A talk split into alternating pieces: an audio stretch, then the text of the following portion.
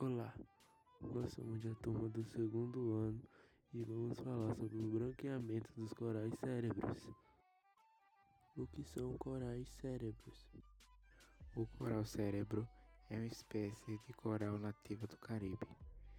São colônias que possuem indivíduos com forma única, chamada de isomorfos, e que não apresentam divisão de trabalho.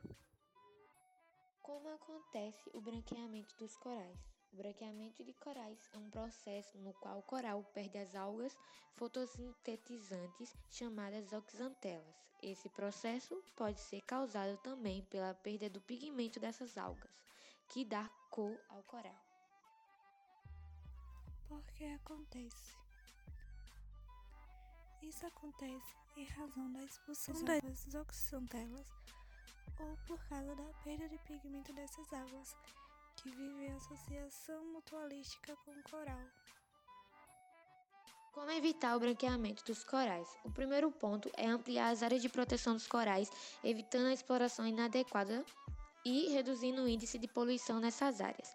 Podemos fazer a nossa parte na luta contra o aquecimento global, reduzindo nossas emissões de gás carbônico na atmosfera, como evitar o uso exagerado de automóveis e, sempre que possível, optar por caminhadas, não realizar queimadas e não desmatar, e exigindo dos governantes políticos que visem a proteção do meio ambiente.